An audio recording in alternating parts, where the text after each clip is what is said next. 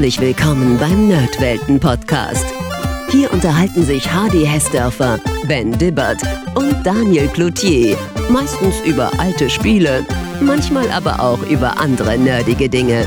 Also macht's euch bequem, spitzt die Ohren und dann viel Spaß mit der heutigen Folge. Servus Daniel.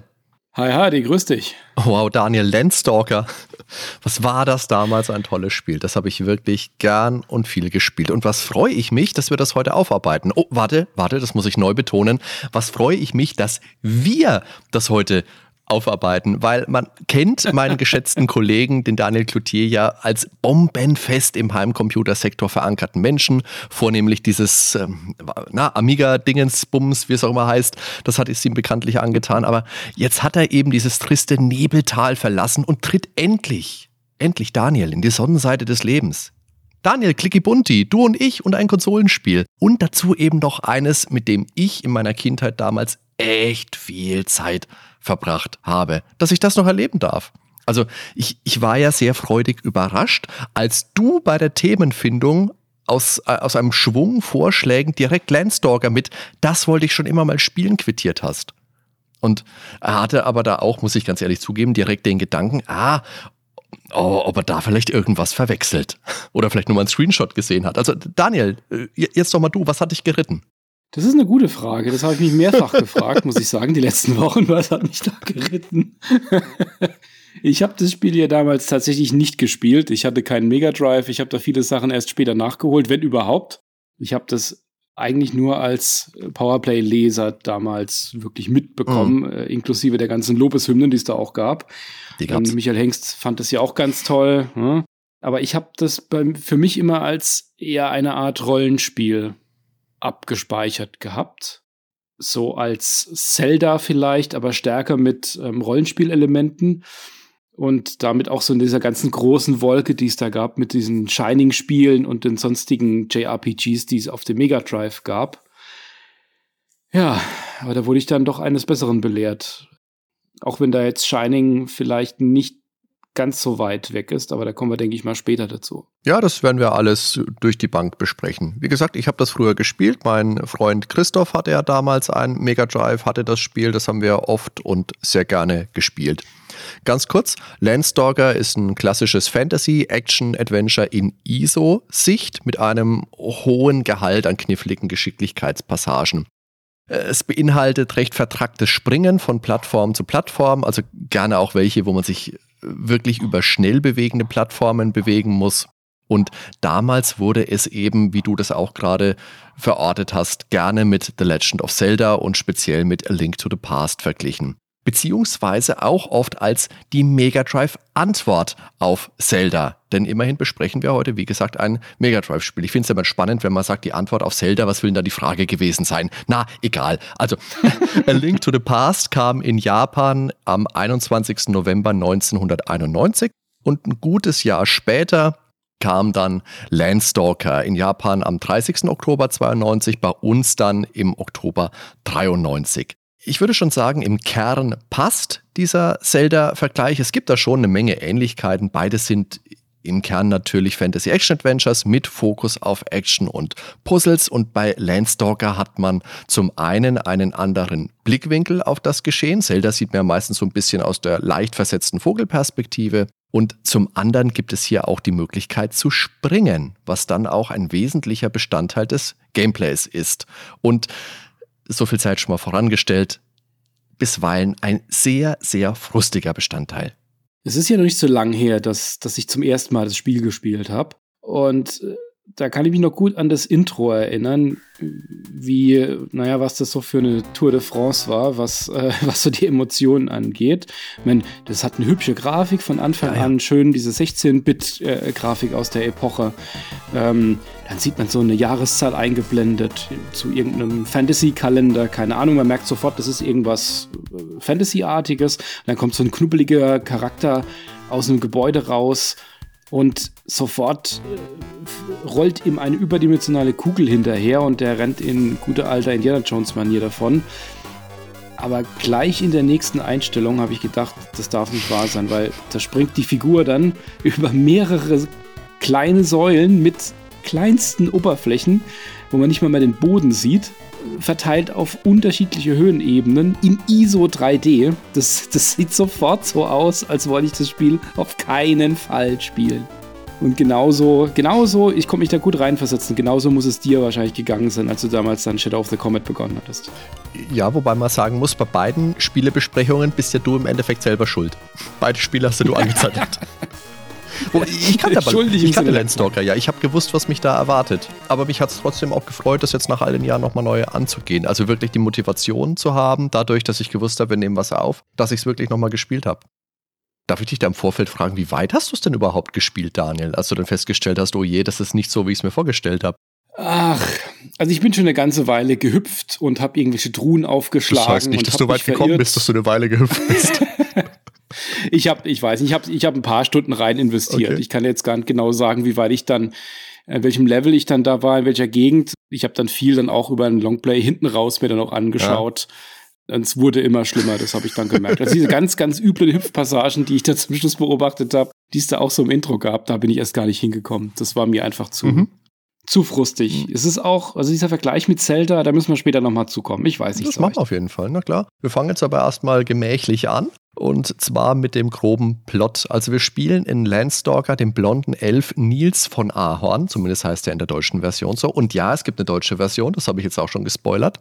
Der verdingt sich als professioneller Abenteurer und Schatzsucher und bei seinem aktuellen Streifzug lernt er durch einen Zufall die Elfe Flora kennen, als er nämlich seinen Lohn für die letzte errungene Beute aus dem Intro eben abholen will, da wird diese von einem Dreiergespann an Ganoven gejagt, die uns dann im Spielverlauf öfters mal in die Quere kommen. Die Verfolger stehen dann auch gleich vor der Tür und fordern die Herausgabe des Mädchens. Das hat mich sofort etwas verwirrt, weil welches Mädchen? Das ist ja irgendwie so eine kleine Fee, die da durch die Gegend mhm. fliegt. Und dann war die Musik, die Musik vom Spiel ist ja wirklich gut, ja. aber das war auch so ganz komisch, wie das da eingestreut war, weil vor dem Gespräch gab es total dramatische Musik und als dann die Ganoven auf einmal da waren und mit mir sprechen und sie zurückkommen wollen, die, die das Mädchen heraus, die Herausgabe des Mädchens fordern, da kommt auf einmal so total entspannt swingende Musik rein. Also es war für mich total schräg. Also bin ich jetzt auf einmal wirklich wieder in einer, in einer sicheren Gegend auf einmal und da war ich sofort leicht irritiert, weil dass die das Mädchen wollen. Welches Mädchen? Das war ja so eine Fee, die da durch die Gegend fliegt. Ja. Also ich habe das erst gar nicht verstanden, dass das die, die Fee damit gemeint war.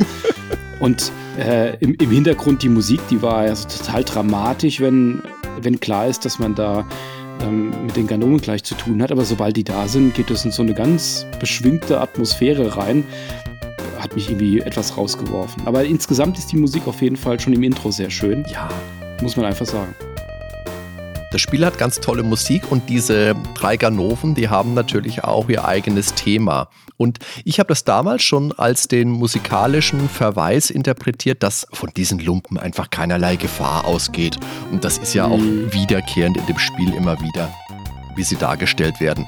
Die sind bemüht, gefährlich zu sein, letztendlich versagen sie aber mal um mal. Und das ist genau so, genau so wie Team Rocket in Pokémon. Da kann sich ja direkt jeder was drunter vorstellen. Ja, jeder. du wohl nicht, oder was? Okay. Muss ich mal meine Kids fragen.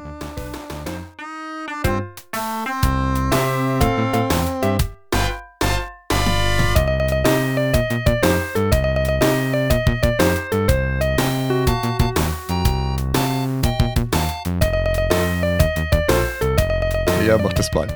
Nils hilft Flora, so heißt die Elfe, bei der Flucht und sie verspricht ihm dafür, ihm zu helfen, den sagenumwobenen Schatz von König Nolo zu finden. Das ist auch der Untertitel des Spiels Landstalker, die Schätze von König Nolo. Und diese Informationen wollen eben auch diese drei Fieslinge, namentlich Kyla, Ink und Wally, von ihr bekommen.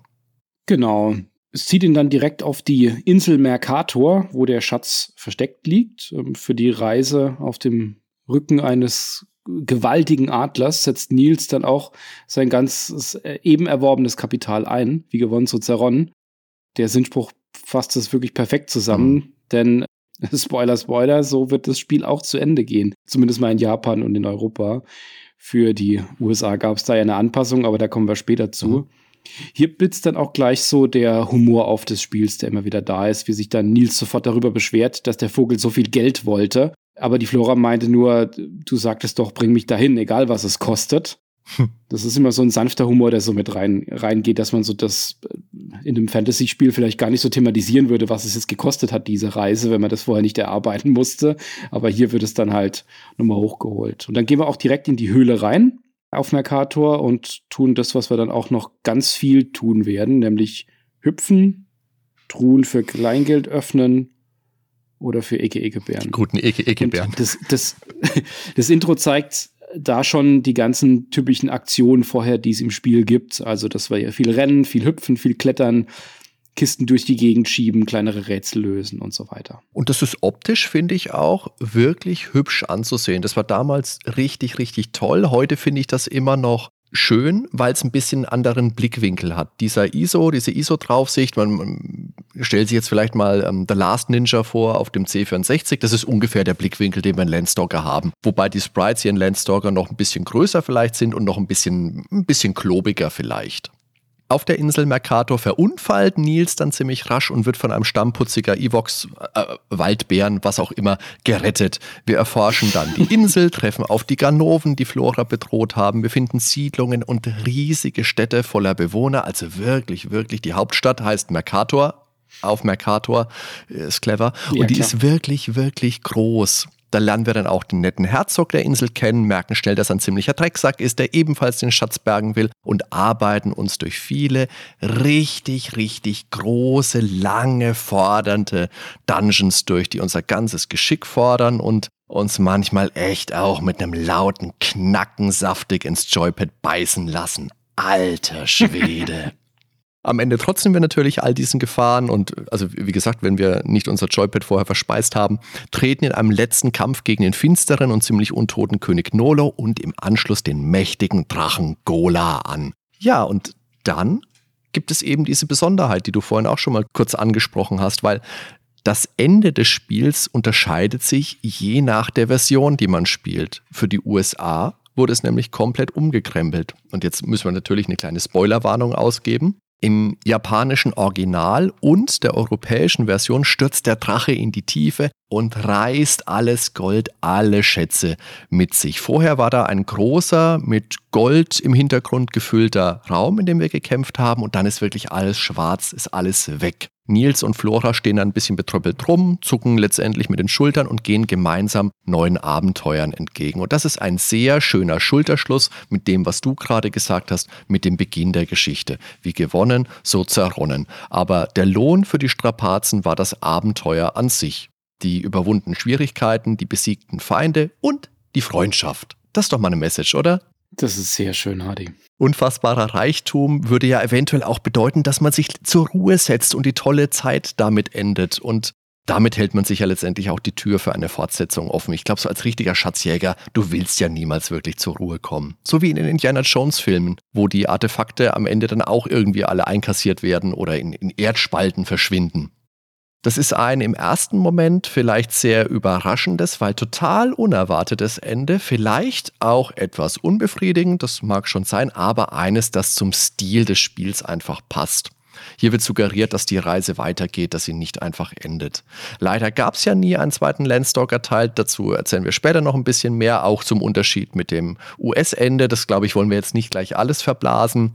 Es ist letztendlich eine gute, spannende Geschichte. Die wird toll präsentiert. Da ist einiges los und da hat man wirklich Lust dran zu bleiben.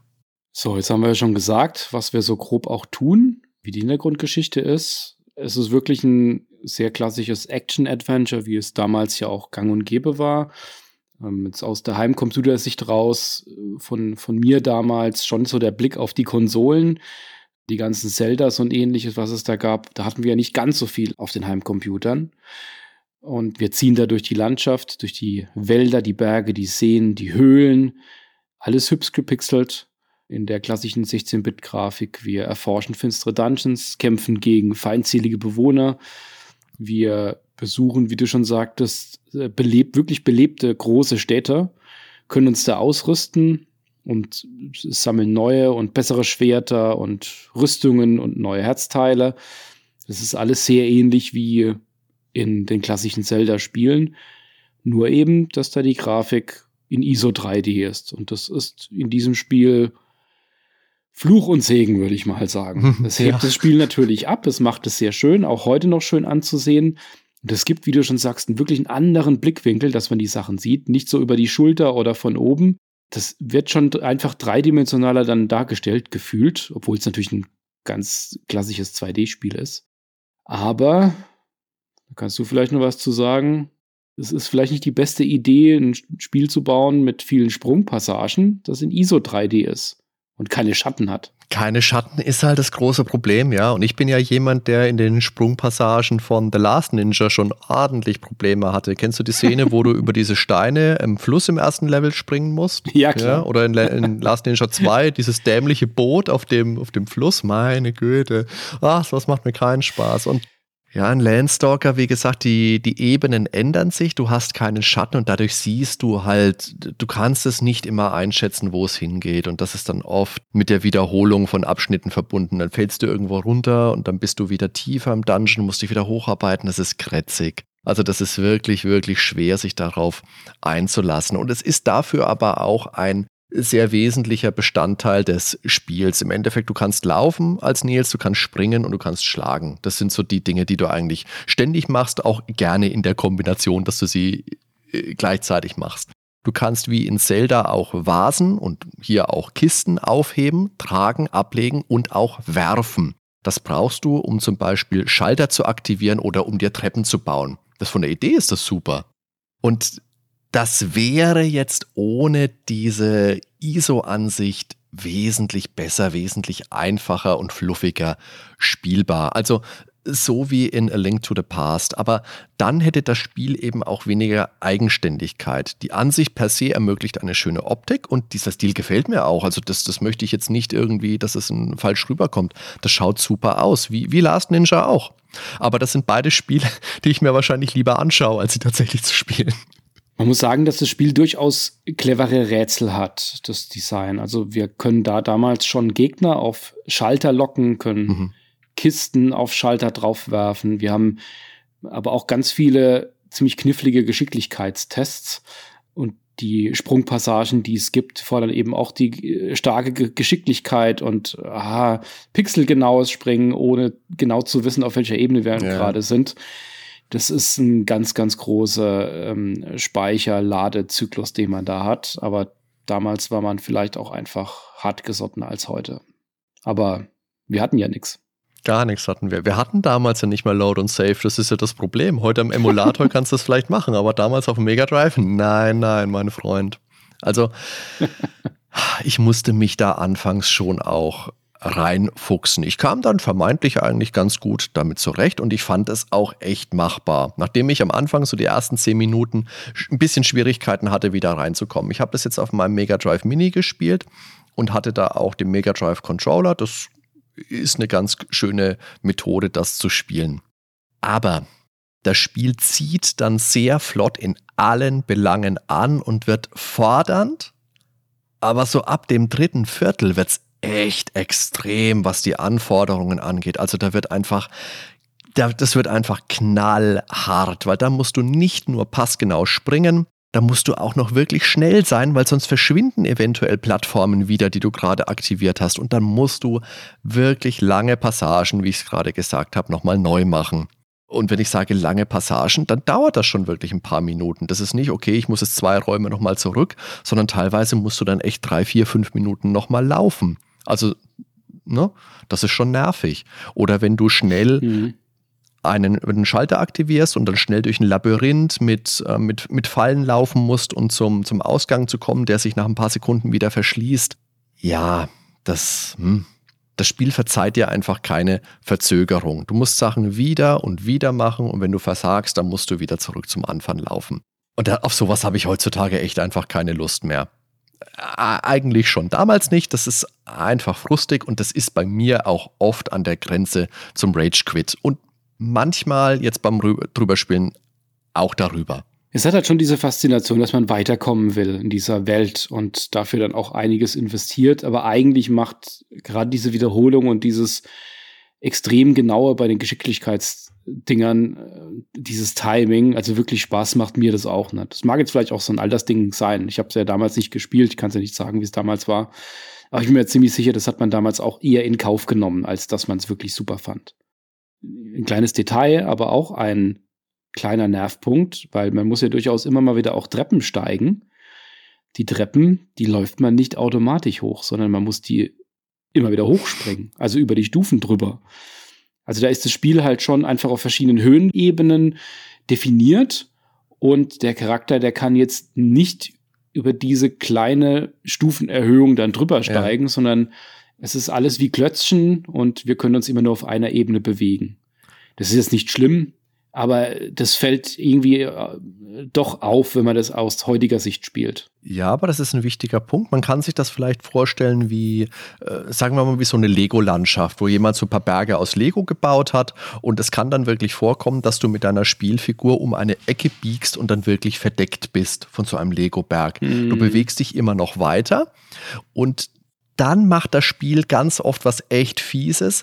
Es setzt dann irgendwo eine Treppe hin oder einen einen Block weiten Eingang, auf den du wirklich drauf musst, weil das ist nicht immer irgendein Versteck, wo es einen kleinen Bonus gibt. Manchmal musst du da wirklich durch und das ist wirklich echt fies. Da hast du zum Beispiel so ein, so ein grünes Labyrinth im Wald, so im, keine Ahnung, erstes Drittel des Spiels irgendwann, Ende erstes Drittel. Das sind Hügel, das sind Plattformen, die hinter Bäumen versteckt sind, teils auch ganze Gänge und Stufen und du siehst es einfach nicht. Nils verschwindet hinter den Bäumen und du erkennst dann letztendlich nur am Scrollen des Bildschirmes, dass es weitergeht, weil selber siehst du deine Figur nicht. Das ist ein ganz klar gewolltes Spielelement. Du sollst hier was entdecken können. Aber das ist einfach ein bisschen unglücklich, weil die Folge ist einfach, dass man an uneinsichtigen Stellen einfach stur und ständig immer zu hüpft und in alle Richtungen drückt, in der Hoffnung, dass du irgendwo doch noch eine Stufe findest. Also Ne, das ist per se dieser, dieser Waldlevel, das ist ein schöner Dungeon an der frischen Luft, das sieht hübsch aus, aber es hat halt mhm. einfach ein hohes Maß an Frustpotenzial.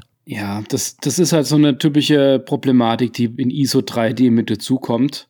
Und wenn natürlich dann die Designer noch so fies sind und es dann noch genauer ausnutzen, dass klar ist, an dieser Stelle kann der Spieler jetzt gerade nicht sehen, wo die Figur ist und was dahinter ist, dass man das dann blind ausprobieren muss. Ja, ja, würde man heute natürlich auch nicht mehr machen. Ne? Weil man, wenn, man hat ja eigentlich so den, den Impuls, dass man jetzt gerne so die Kamera drehen würde, ne? Genau. dass man so aus, den, aus ja. vier Himmelsrichtungen sieht und jetzt guckt man auf die Rückseite. Das Thema hatten wir ja auch bei Syndicate mhm. ja auch schon angesprochen, da hatten wir ja auch schon einiges an Spaß mit. Ja, genau das gleiche, richtig. Und äh, ist ja auch ungefähr die gleiche Zeit. Es sind ja auch nur ein Jahr, gutes Jahr auseinander, die zwei Spiele. Mhm. Jetzt kommt aber zusätzlich zur etwas gewöhnungsbedürftigen Ansicht auch noch dazu, dass die Steuerung auch nicht die allerzugänglichste ist. Wie bist denn du zurechtgekommen? Ich fand es ging tatsächlich. Ich war ja in den hinteren Bereichen, war ich ja dann nicht mehr, da wäre ich wahrscheinlich verzweifelt. Aber man, man ist ja bloß in vier Richtungen unterwegs.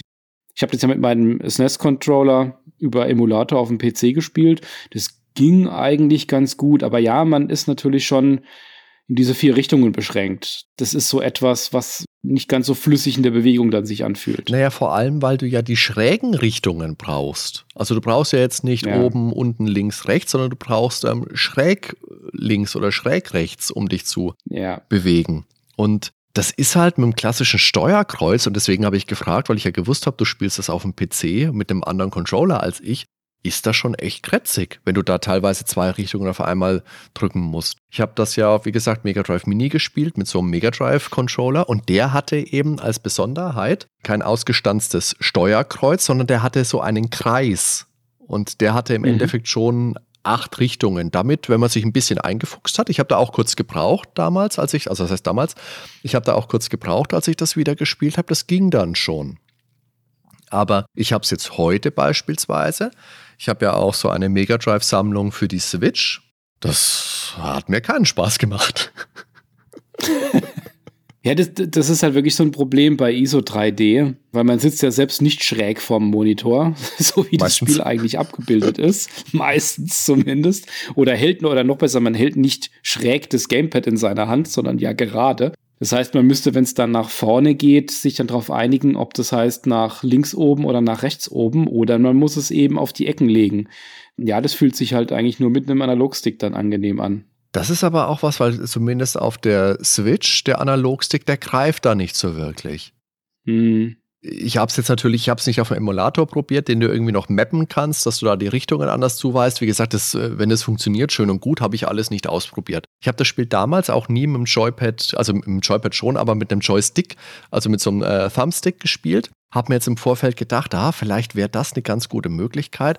Und dann ist mir eben eingefallen, oh je, du hast es doch für die Switch, probier's doch da mal aus, vielleicht geht's da. Ja, geht, aber ah, nee, dann nehme ich auch lieber das Steuerkreuz für. Aber da bin ich froh, dass du das jetzt sagst, weil das hatte ich ja noch auf meiner Liste, dass ich mir das für die Switch noch hole, das Spiel. Da wollte ich es dann komplett Da durchspielen. ist, glaube ich, der gleich. Naja, aber per, per se, die Mega Drive-Sammlung für die Switch, die ist schön. Also es ist natürlich auch eine Möglichkeit, das Spiel zu spielen und dann kriegst du ja noch einen ganzen Schwung andere Spiele mit dazu. Also das kann man durchaus machen.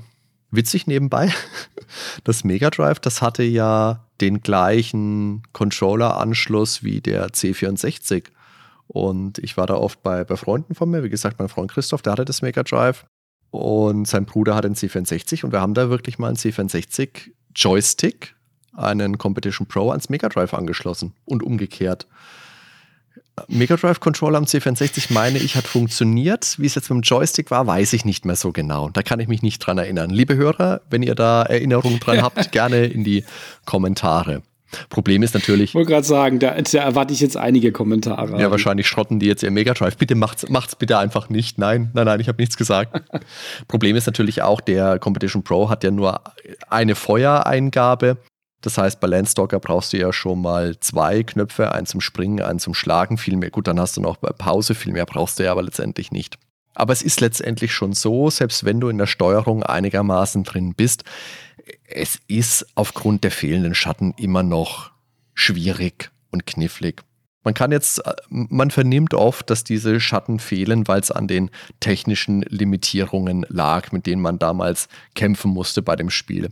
Ich glaube, letztendlich ist das aber was. Landstalker hätte, glaube ich, heutzutage noch ein höheres Ansehen, wenn es eine klassischere, also wenn die ISO-Sicht wegfallen würde, wenn es eher so eine klassische Draufsicht hätte wie Zelda und die Sprungelemente. Das hätte im Nachhinein dem Spiel wahrscheinlich ganz gut getan.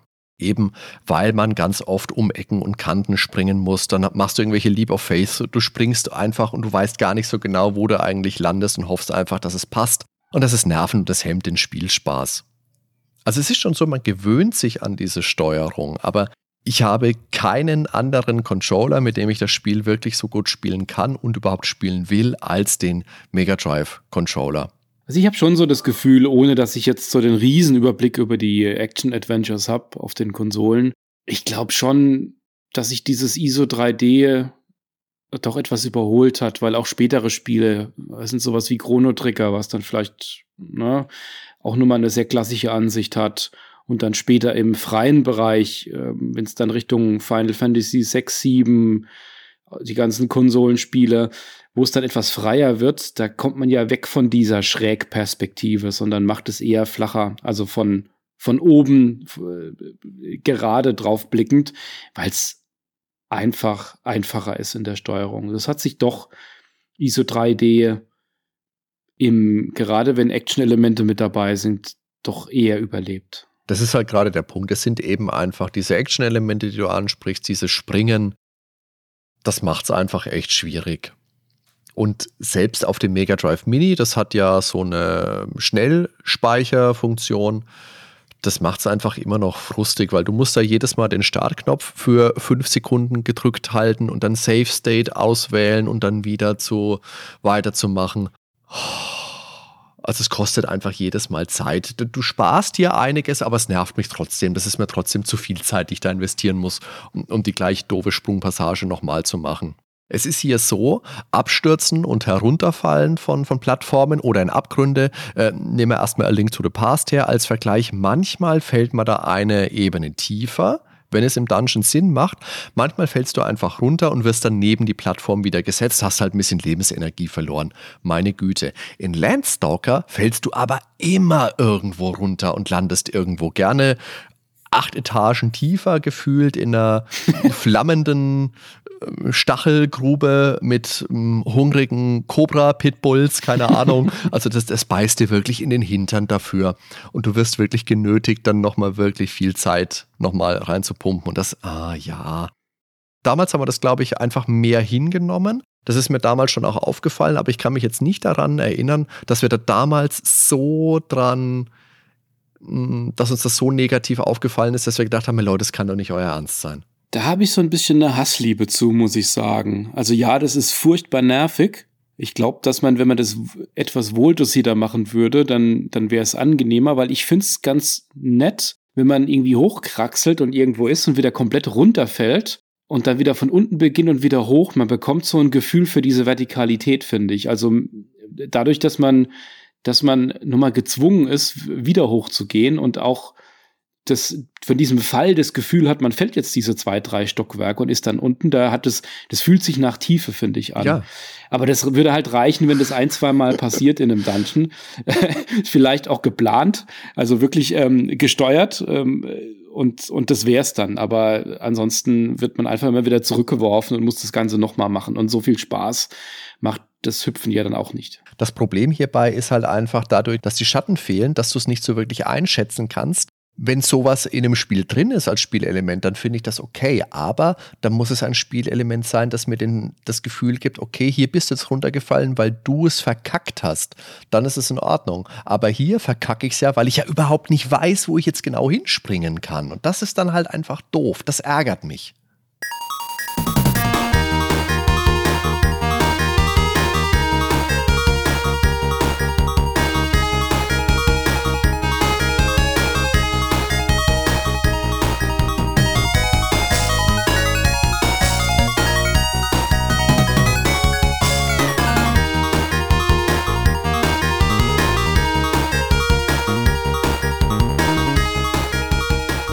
So, dann kommen wir nochmal zu den Kisten. Die Kisten stehen ja überall rum. Also, den Dungeons.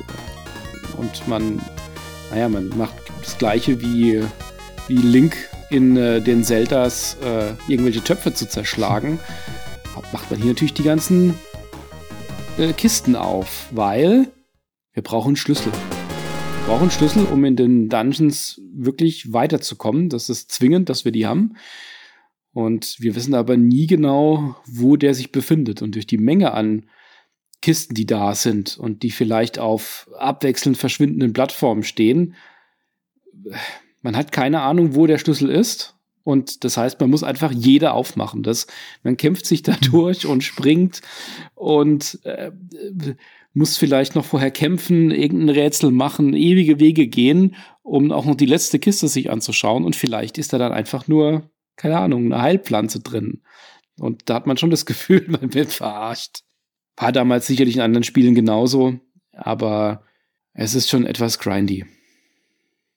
Ja, es ist halt auf jeden Fall so, dass du äh, dir überhaupt nicht die Gelegenheit entgehen lassen kannst und willst, eine Kiste zu öffnen, weil du ja eben genau weißt, wenn ich im Dungeon weiterkommen will, dann brauche ich einen Schlüssel und ich weiß nie so genau, wo ist jetzt der, der Schlüssel versteckt. Und dann hast du teilweise Rätsel oder, oder Puzzle-Passagen, die sind schon echt knackig. Mir fällt da ein, in einem Raum, da kommst du rein und dann laufen die Statuen, die im Raum eine Ebene unter dir sind, laufen dann von der einen Seite des Raumes zur anderen, ein bisschen versetzt also ein bisschen hintereinander. Und du musst dann ganz schnell nach vorne laufen und dann von den Köpfen der Statuen zum anderen Ende des Raumes springen, ohne runterzufallen. Und da ist eine Schatzkiste. Und dann denkst du dir in deinem Impuls, Leute, in dieser Schatzkiste, da kann nur ein Schlüssel sein. Es ist anders überhaupt nicht möglich, eine so fordernde Passage in diesen Dungeon einzubauen, wenn es da keinen Schlüssel gibt. Und es gibt ein Herzlebensenergie. Was habe ich geflucht? Was habe ich geflucht? Und natürlich ist es so, wenn die am Ende des Raumes angekommen sind, dann laufen die nicht wieder zurück. Dann musst du raus aus dem Raum und dann wieder rein. Also es ist eh schon echt knackig. Und sowas gibt es in Variation einfach sehr oft im Spiel. Das ist knackig. Oder wenn du dann über irgendwelche verschwinden, also du springst von Plattform zu Plattform, die Plattformen fallen dann nach unten. Natürlich, weil wieso sollen die stehen bleiben oder dir sicheren Halt geben? Nee, nee, nee, so man nicht. Wer baut sowas? Das, ja, das sind halt echt knallharte Dungeons. Da hockt irgendwo der Dungeon Master und lacht sich ins Fäustchen oder der, der Spieledesigner. In den, ähm, in den Kisten. Du findest entweder Heil-Items, du findest einen Schlüssel oder äh, zusätzliche Lebensenergie oder, oder vielleicht auch mal einen Ausrüstungsgegenstand. Da kommen wir später auch nochmal kurz zu. Das ist anders als in Zelda. Du findest nämlich keine äh, wie heißt, sagen wir, Spezial-Items, also die dann den, das Motto eines Dungeons bestimmen. In Zelda hast du meinetwegen, in einem Dungeon findest du den Bumerang oder findest den Enterhaken oder findest den Bogen und dann ist das Motto des Dungeons, okay, du hast den Bogen gefunden und jetzt musst du den einsetzen und musst irgendwelchen Statuen ins Auge schießen, damit Passagen aufgehen und so kannst du deinen Progress dann im Dungeon erarbeiten. Sowas gibt es hier dann letztendlich nicht. Hier hast du nur die Schwerter als Waffen und zusätzlich noch Zauber-Items, aber davon wirklich auch verschwindend wenig. Es gibt nämlich magische Schwerter. Ich glaube, vier Stück sind es insgesamt, so wie es von allen Ausrüstungsgegenständen, meine ich genau, vier Stück gibt, die stärker werden. Das heißt, du wechselst dann eigentlich nicht mehr zurück, wenn du ein neues Item hast. Gut, das kennt man aus anderen Spielen ja auch. Aber in Zelda ist es schon so, dass du dir mal überlegen musst, okay, hier habe ich jetzt so eine kleine, kleine kliffige Stelle, hoho, ich habe doch vor fünf Dungeons mal so ein, was habe ich denn da gefunden? Ein Floß, keine Ahnung, kann ich jetzt vielleicht mal einsetzen. Und hier dienen die Schwerter dann dafür aber auch mal als Fernangriff, weil du so eine Spezialangriffsleiste hast, wenn die sich gefüllt hat, so eine Magieleiste, dann kannst du damit mal einen Schuss abgeben. Und diese Magieleiste, die wird beeinflusst von einem weiteren Ausrüstungsgegenstand. Das sind Ringe. Da gibt es welche, die beschleunigen die, die Aufladegeschwindigkeit von dieser Leiste. Dann gibt es welche, die erhöhen deine Widerstandskraft gegen Gift oder welche gegen sinnestäuschende Magie.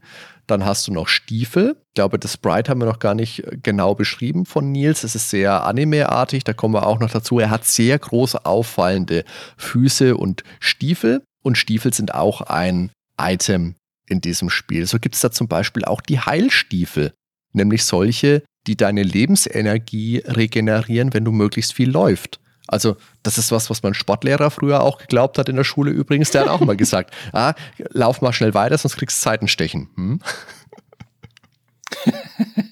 Interessante Theorie. Klassische Rüstungen gibt es dann noch. Das ist natürlich, wie man sich vorstellt, bessere Rüstung, besserer Schutz. Und es gibt jetzt aber keine klassische Magie. Also nicht, dass du da den Feuerzauber oder den Eiszauber lernst. Wie gesagt, es geht über die Schwerter. Es gibt ein Feuerschwert, es gibt ein Windschwert, glaube ich, gibt es. Und äh, es gibt auch ein, zwei Items, die wie eine Art Magie funktionieren. Also so eine, so eine Flächenangriffsstatue kannst du dann finden.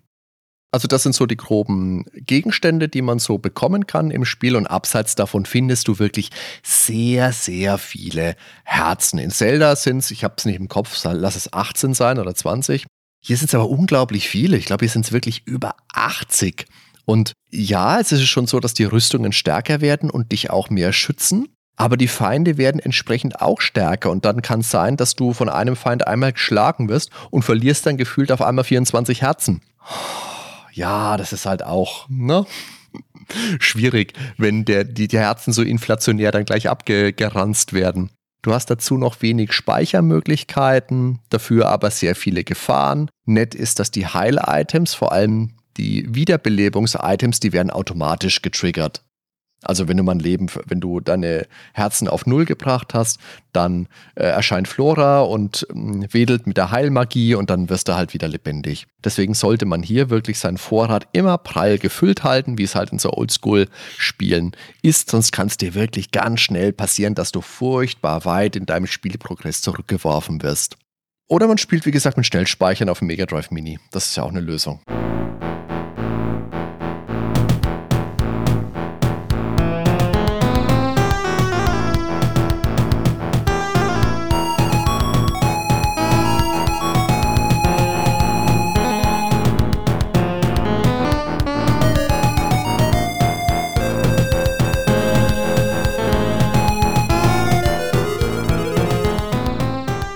Landstalker galt ja damals mit seinem Helden Nils immer mal wieder auch als Erwachsener, als Zelda. So mit dem jugendlichen Helden, man vielleicht Link etwas kindlicher bezeichnen würde. Wie siehst du denn das? Also ich habe das nie so wirklich aufgefasst. Ich habe mir da auch nicht die Gedanken drüber gemacht, ist das jetzt erwachsener als Zelda, weil für mich waren das beide junge Helden Ob da jetzt ein großer Altersunterschied besteht, der, das war mir nicht bekannt. Auf jeden Fall ist Landstalker viel, viel textlastiger. Hier gibt es wirklich viel zu lesen. Es gibt viele Dialoge. Es gibt einen spannend inszenierten Plot, auch mit schönen Zwischensequenzen in Ingame-Grafik. Und das ist viel, viel mehr als dieses, oh Schreck, oh Schreck, die Prinzessin ist weg, jetzt gehe ich und hau den Bösewicht, wie es in, in Zelda halt ist. Und äh, wobei es das in Landstalker natürlich auch gibt, ne? Also das äh, wollen wir jetzt mal nicht so darstellen. Aber hier bekommen wirklich viele Charaktere auch Persönlichkeit. Es gibt Sidequests. Also es ist ein Spiel, das sich vielleicht ein bisschen ausgefleischter anfühlt, das sich ein bisschen in der Spielwelt lebendiger anfühlt. Du hast es in, in Link to the Past hattest du eine große Siedlung, das ähm, Kakariko, ähm, das Dorf auf der linken Seite. Und hier hast du aber wirklich viele Dörfer und Städte und du hast ein, ein Küstenstädtchen mit einem Leuchtturm und du, du hast die, die, die Einsiedler, die irgendwo hausen. Also das ist eine tolle Spielwelt. Ja, Landstalker hat vor allen Dingen auch mehr Humor und mehr Slapstick. Ja. Eben als Spielinhalt, wenn man das mit den Zeldas vergleicht, die doch da nüchterner sind. In der japanischen Version auch, sind auch jede Menge sexuelle Anspielungen drin, die für die westlichen Versionen entfernt wurden. Da sprechen wir auf deinen ausdrücklichen Wunsch später auch nochmal im Detail drüber. Ja, und da würden wir euch, liebe Hörer, bitten, dass ihr diesen Teil dann erst nach 22 Uhr hört. also manchmal ist der Humor in Landstalker halt auch albern. Na, es passt aber, finde ich, zum Spiel. Ich bin für sowas ja offen, wie man weiß, wenn man die Nordwelt ein bisschen verfolgt. Ich fand das als Kind gut und ich mag das auch heute noch echt gern. Also es gibt ja Humor, den man entwächst. Das ist bei mir nicht so. Ich will jetzt keinen hören, der sagt, ich bin Kindskopf. Ich finde das einfach ein schönes Spiel. Gibt es denn Humor, dem du entwachsen bist? Jetzt hast du mir aber die Frage gestellt, was fand ich denn früher lustig, was ich heute gar nicht mehr lustig finde. Also ich muss sagen, über Beavis and Butthead kann ich teilweise auch noch sehr lachen, über South Park kann ich noch sehr lachen, über die alten Simpsons-Sachen auch. Ich, ja, no, da fällt, ich sehe schon. Wenn wir ein bisschen mehr Zeit hätten, würde mir vielleicht was einfallen. Naja, ist schwierig. Wir reichen das, wir reichen das nach. Landstalker hat wirklich lange Dungeons und nicht in jedem davon gibt es einen Speicherpunkt. Die sind generell recht spärlich gesetzt. In der Regel geht man in der Kirche in den Dörfern und gelegentlich gibt es da auch in den Dungeons mal einen, aber nicht immer. Und die Dungeons sind, wie wir ja schon gesagt haben, mit Rätseln voll, die sind voller Schalter, Geheimmechaniken, da gibt's Fallgruben. Das Erkunden, das macht wirklich Spaß. Das ist wirklich so ein Antrieb, in dem Spiel voranzukommen, weil man was Neues sehen will. Das hat viel mehr Entdecker-Feeling, Indiana Jones-Feeling, mhm. als es beispielsweise Zelda hatte. Aber die Dungeons sind auch um einiges frustiger. Ähm, also viel frustiger, wegen der ganzen Geschicklichkeitspassagen. Das gab es ja so in Zelda nie. Das war auch so das, was wirklich der große Unterschied, was mich immer so etwas gestört hat an diesem Vergleich. Das ist so die Antwort auf Zelda. Weil diese ganzen Geschicklichkeitsthemen, die, die kenne ich aus den klassischen Zelda so nicht. Da kämpft man zwar auch und hat Rätsel, aber man hüpft da nicht auf Plattformen rum. Also in den späteren kam das ja dann doch dazu, also so ab Ocarina of ja. Time, aber da war es eben, genau. genau, da war es ja eben so, dass du das dann wirklich später. gezielt springen konntest. Oder natürlich in Link's Awakening. In Link's Awakening gab es doch auch die, die Sprungfeder oder was es da gab, aber das war schon was anderes. Genau, aber, aber genau bis zu diesem Zeitpunkt eben eher. Ja eher nicht. Da war man eher auf einer Ebene unterwegs, hat eben gekämpft, Sachen gesucht. Aber bei Landstalker ist eben viel Geschicklichkeit gefragt. Wir müssen über die ganzen Abgründe springen, gern auch mal unter Zeitdruck, weil sich sonst irgendwo ein Tor schließt. Es ist ziemlich unübersichtlich, weil wir auch relativ nah am Geschehen dran sind. Das wird dann später auch nochmal ein großes Thema. Deswegen nur mal kurz angemerkt. Und manchmal muss man Gegner auch an Schalter locken, und dann an einer ganz anderen Stelle stehen, um durch eine Tür durchzukommen und oder auf eine Plattform zu springen. Das ist schon sehr tricky an manchen Stellen. Aber es ist auch cool, wenn es dann geklappt hat. Das ist aber auch ein super Punkt, weil da gibt es ja diesen, da gibt es, ähm, naja, es ist auch nicht ganz am Anfang, aber im Spielverlauf gibt es da wirklich einen Dungeon, wo du in einen Raum kommst mit vielen Gegnern und da führt so ein kleiner schmaler Weg oben weg und da oben ist dann dieser Schalter. Und aus dem Impuls heraus haust du natürlich erstmal alle Gegner kaputt und versuchst dann weiterzukommen, stellst fest, ja, das geht ja gar nicht. Und ich habe dann echt eine ganze Weile gebraucht jetzt im Wiederspielen, weil ich mich an diese Stelle nicht erinnern konnte, bis ich gerafft habe, okay, da muss ich die Gegner hinlocken und dann muss ich durch diese Tür durchgehen. Und das ist per se ein echt cleveres Rätsel. Also das ist eine coole Idee. Also das ist was, was man im Spiel echt zugute halten kann, dass man sich da wirklich bemüht hat, clevere Rätsel zu bauen. Das Problem bei diesem speziellen Rätsel ist, dass es dir nicht irgendwie nahegelegt wird, dass du vorher irgendwie äh, aus einer Spielsituation gelernt hast, okay, das könnte ich mal ausprobieren, das wäre hier eine gute Idee, sondern da musst du wirklich von alleine drauf kommen. Solche Sachen gibt es viele Rätsel. Eine meiner Lieblingsstellen im Spiel ist, da wird man, ich glaube, das ist eine optionale Stelle sogar, von der, der bösen Hexe in einen Hund verwandelt und muss dann einen Dungeon als Hund machen. Und da gibt es eine Stelle, da musst du, ist ein Bildschirm und da rollen an den Kanten rollen Steinkugeln und in den Ecken sind jeweils Plattformen. Die Steinkugeln rollen super schnell und du hast dann auch verschwinden kurz Zeit, um in die Ecken zu kommen. In den Ecken ist natürlich ein Schalter und die Schalter sind voneinander abhängig. Also du musst starten, links oben, dann links unten, rechts oben, rechts unten, wie, wie auch immer. Also musst von einer Ecke in die andere unter Zeitdruck über diese Plattformen ja, ist ach, hm, schwierig. Aber ziemlich cool ist, es gibt einen Dungeon unter der Stadt Mercator. Das ist so eine Art Puzzlegruft. Da kommst du in äh, Grabstätten eben rein und in jeder Grabstätte ist eine Denkmaltafel. Da wird gesagt, hier liegt der und der, ein kleiner Sinnspruch dazu und dieser Sinnspruch gibt dir dann eine Info über wie du das Rätsel löst, das dann direkt auf dich zukommt. Zum Beispiel hier liegt der, der Daniel Cloutier. Meine Güte, war das ein friedvoller Geselle. Und dann, wenn du das gelesen hast, droppen Feinde neben dir und dann darfst du die Feinde halt nicht angreifen. Das ist nett. Also das ist was, das, das hat mir Spaß gemacht. Und solche Elemente hat Landstalker einfach wirklich, wirklich viel. Da ist es einfallsreich, da fühlt sich's wirklich gut an und da fühlst du dich vor allem auch gut und clever, wenn du sowas knacken kannst. Meine Güte, fühle ich mich klug. KLUK, toll. Da lohnt sich wirklich die Qual, die man an anderen Stellen mit dem Spiel hat. Und das ist zum einen eben natürlich die Sprungpassagen, die wir jetzt angesprochen haben, weil du es oft nicht einschätzen kannst. Wie kann ich springen? Wo ist mein Ziel? Das ist oft mega frustig. Das war es damals wohl auch schon, hat man vielleicht nicht so negativ aufgefasst. Ich zumindest kann mich da nicht dran erinnern. Heute ist das für mich viel schlimmer. Ohne Load und Save will ich das eigentlich nicht mehr unbedingt lang spielen. Das ist aber schade, weil es per se schon ein Spiel ist, das seinen Reiz hat. Aber das ist, glaube ich, so der große Knackpunkt, der es vielen potenziellen Spielern madig machen kann. Vor allem, wenn man im Vorfeld eben nicht weiß, was erwartet mich hier, wenn man nur Bilder sieht, das, also es ist ein schönes Spiel.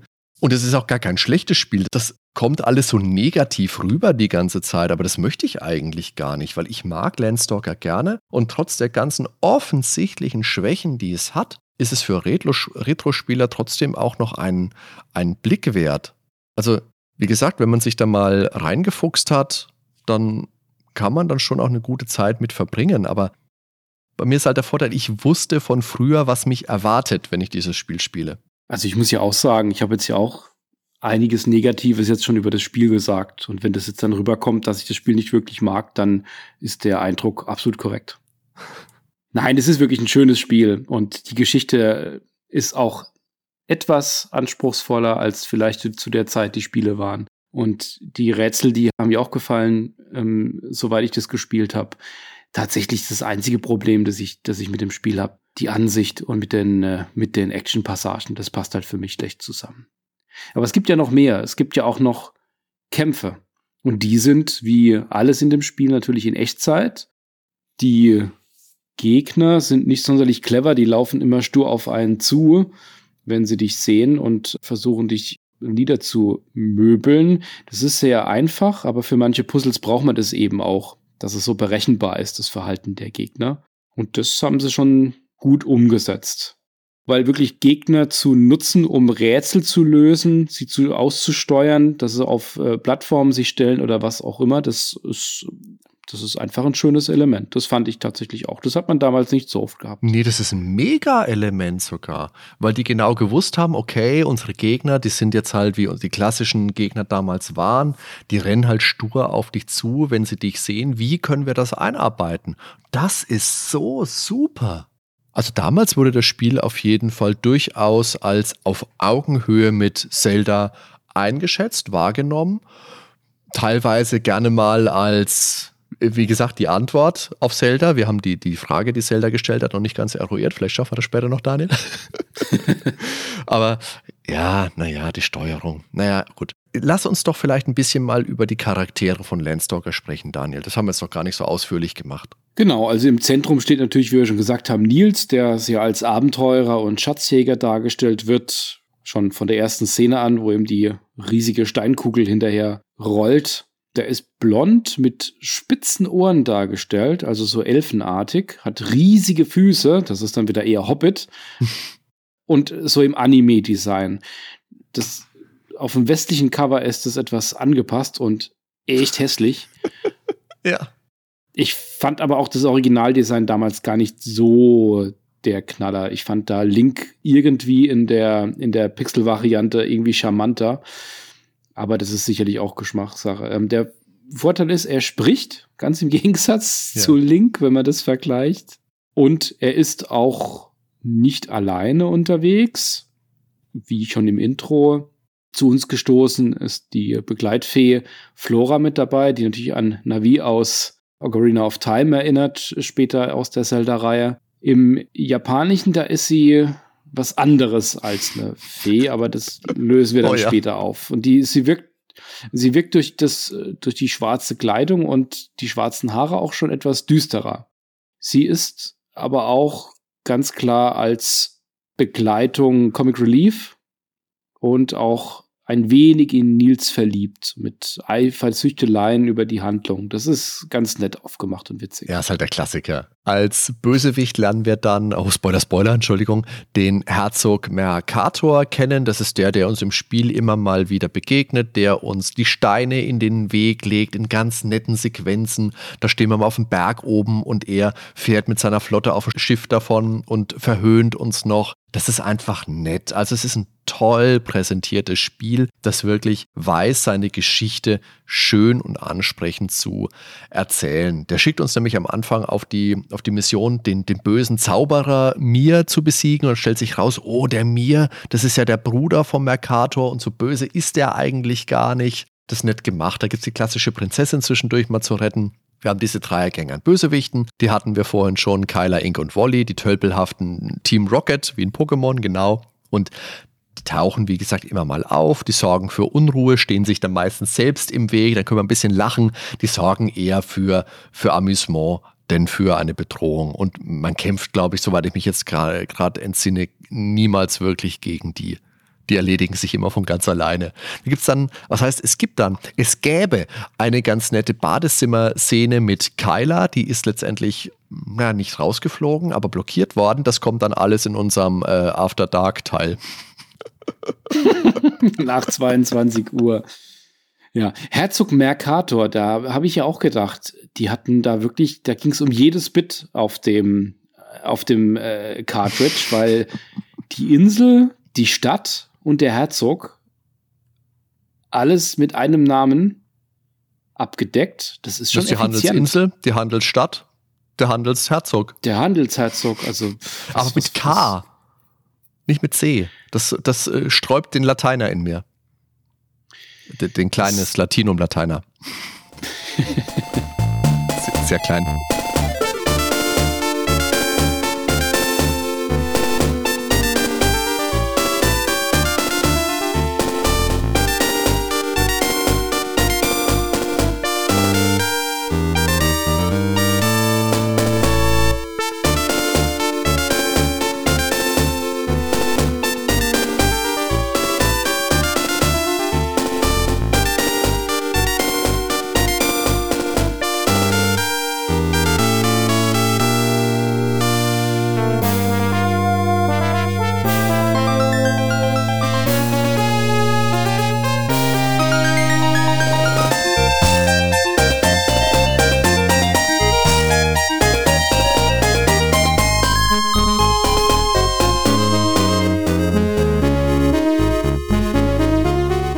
Mal noch zur Welt und den einzelnen Abschnitten, denen wir, denen wir unterwegs sind bei Landstalker.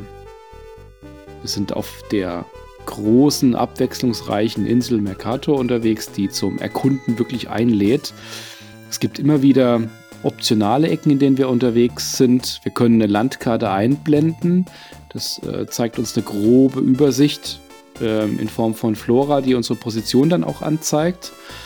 Das ist teils durchaus weitläufig. Die Möglichkeit, eine Schnellreisefunktion freizuschalten, wie wir es von Final Fantasy kennen, und sich dann auch zwischen fest zugewiesenen Bäumen hin und her telefonieren zu lassen. Oder in dem Fall teleportieren. Was für eine Schnellreisefunktion kennen wir denn in Final Fantasy, Daniel? Ach, da ist mir doch zum Schluss dann immer unterwegs mit irgendwelchen Schiffen zwischen Städten und so. Ja, das stimmt. Aber hier sind es ja so Teleportationsbäume.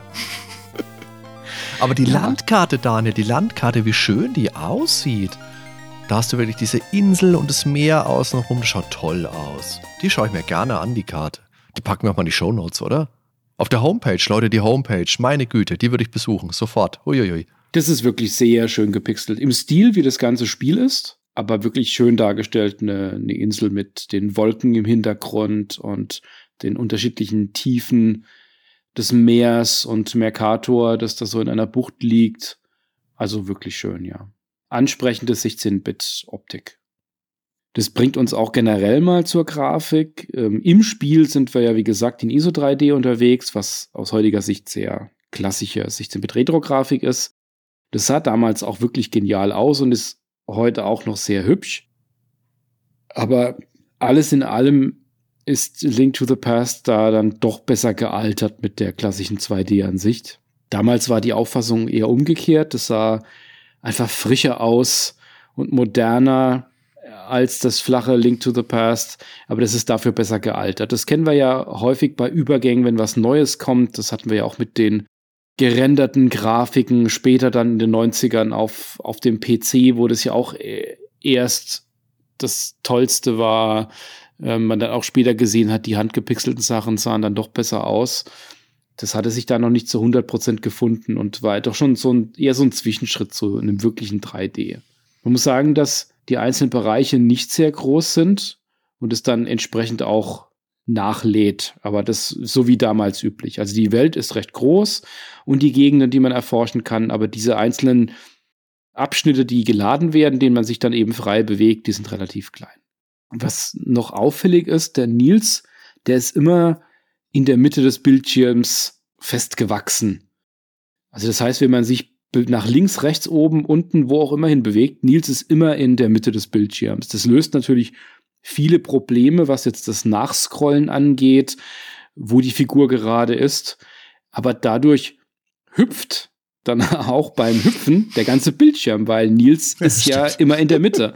Und das, das ist, fühlt sich immer etwas unangenehm an. Das, das wäre schöner, wenn man das über die Höhenebene vielleicht irgendeine Art von Scrolling hätte oder dass es fest steht. Und wenn wir an den Rand des jeweiligen Abschnitts kommen, der ja, wie gesagt, die ja alle nicht so groß sind, dann ist dann auch, weil das Ende immer schwarz dargestellt wird, wenn es dann weitergeht, aber das, der Nils ja, bis er dort ist, immer in der Mitte bleibt, ist natürlich die eine Hälfte des Bildschirms immer komplett schwarz da arbeitet die Grafik etwas gegen ihre Schwächen. Da hätte man auch machen können, dass es dann zum Ende hin dann scrollt. Aber da hat man einfach einen fixen Weg genommen, der aber natürlich auch gut funktioniert. Das war jetzt nur auffällig beim heutigen Spiel. Das Spiel hat damals eine eigene Engine verwendet, das ähm, DDS 520 Diamond Shape Dimension System. Und für die Grafiken wurde das Tool Mirage Typ 3 eingesetzt. Das hat man immer mal wieder gehört aus der Zeit. Und die Ergebnisse können sich auch wirklich sehen lassen. Das war technisch damals wirklich auf der Höhe des Spiels. Und es ist auch was, was ich mir heute noch wirklich, wirklich sehr gerne anschaue. Aber zur Präsentation gehört natürlich nicht nur die Grafik, sondern auch die Soundkulisse. Die ist auch spitze. Landstalker hat jetzt vielleicht nicht so den Soundtrack, der in der Retro-Szene generell in so hohem Ansehen ist wie der eines Zelda, was aber bestimmt auch daran liegt, dass es einfach unglaublich viele Zelda-Teile gibt. Aber ich finde auch die Musik in Landstalker ist wirklich, wirklich schön. Der Soundtrack per se stammt von Motoaki Takenuchi, wenn ich das richtig ausgesprochen habe, ansonsten tut es mir sehr leid. Der ist auch heute noch primär für seine Videospielmusik in den 90ern bekannt, besonders für die beiden vorherigen Climax-Spiele Shining in the Darkness und Shining Force. Er hat aber auch in Tokio gemeinsam mit Hayato Matsuo Musik studiert und der ist heute noch aktiv. Unter anderem hat er auch Musik für Final Fantasy XII gemacht. Für seine Kompositionen ist er öfters mal hergegangen, hat sich Elemente aus Prog-Rock genommen, Jazz Fusion, Symphonik, und hat dann wirklich viel durcheinander kombiniert. Er hat als seine Vorbilder, jetzt wird's wild, King Crimson, Yes, Frank Zappa und Emerson Lake and Palmer genannt. Und Frank Zappa, muss man jetzt wissen, der ist ja viel mehr als Bobby Brown Goes Down, was man kennt, ne? sondern der hat ja wirklich auch wild experimentelle Sachen gemacht. Also das Spiel, das hat wirklich viele, viele schöne Stücke, die das, äh, die das Spiel untermalen. Die passen, das ist mal bedrohlich, mal eher beswingt. Das äh, klassische Stadtthema, das höre ich sehr, sehr gerne ist vielleicht nicht alles so hundertprozentig auf Augenhöhe mit den Zelda-Kompositionen, aber das ist auch ein Vergleich wahrscheinlich, den man als direkter Mitbewerber nur verlieren kann. Ich fand den Soundtrack wirklich auf sehr hohem Niveau. Ich kannte ihn ja nicht, das heißt, bei mir konnte das keine nostalgischen Gefühle jetzt erwecken, außer natürlich vom Stil her aus der Zeit zu Spielen, die, die man damals auch gekannt hat. Und klar, es, es, es ist ein Soundtrack aus der Zeit, der so funktioniert, wie in den damaligen Action-Adventures auch die verschiedenen Elemente untermalt wurden, aber er ist wirklich von hoher Qualität und ich habe den sehr gern gehört. Ich habe den auch abseits des Spiels immer mal wieder reingehört und finde den wirklich sehr gelungen. Also mein großes Problem in letzter Zeit ist ja, wir haben ja im Hinterkopf immer, dass wir mal eine Musikfolge mal wieder aufnehmen wollen. Und ich stolpere immer wieder über so viel tolle Mega Drive Musik, dass ich glaube ich die nächsten 12 Songs, die ich mir raussuchen würde, sind alles Mega Drive Stücke. Das geht ja nicht. Aber das hat so unglaublich tolle Musik. Ich weiß gar nicht, warum ich da so drüber stolper in letzter Zeit. Landstalker, ein großartiger Soundtrack. Das Stadtthema habe ich jetzt gerade so hervorgehoben. Da hören wir jetzt mal kurz rein.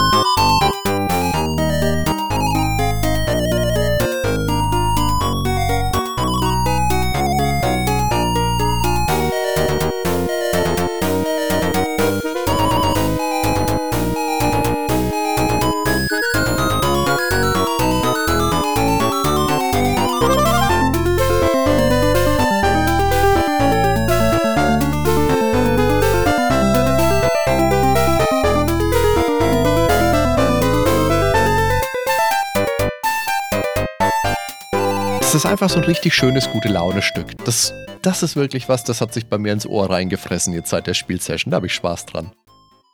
Wir haben jetzt ja über die verschiedenen Versionen des Spiels schon gesprochen. Und da wollen wir jetzt ein bisschen näher drauf eingehen. Wir rufen uns nochmal ins Gedächtnis zurück das niederschmetternde Ende der Originalversion. Also wir sind in der Schatzkammer von König Nolo, wir haben den großen Drachen besiegt und das ganze Gold, all die Juwelen sind jetzt in die Tiefe gerissen worden. Jetzt ist natürlich die Frage, der Nils, der hat die kleine fliegende Fee mit dabei. Er könnte sagen, ey Flora, fliegst mal da runter, holst mal ein paar Goldstücke raus, dass es sich doch rentiert hat. Wir haben ja Zeit, ne? Könnte man machen, aber natürlich es ist wahrscheinlich alles so unglaublich tief, dass das einfach nicht geht. Gut. So.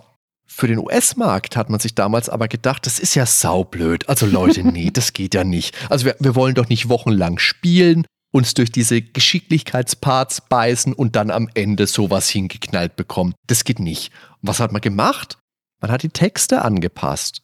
Also nochmal, nicht die Grafiken oder die Animationen, das Gold im Hintergrund, das verschwindet immer noch, wenn der Drache in die Tiefe stürzt. Aber hier ruft Flora dann verzückt, das ist ja unglaublich viel Gold. Guck nur, was wir da alles haben. Das muss so viel Gold, so viel Juwelen müssen das sein. Und dann macht sie Pläne, was man alles anschaffen will.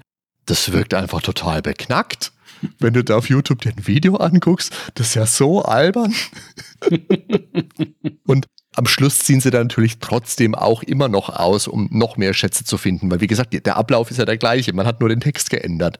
Die alten Raffelse, ey.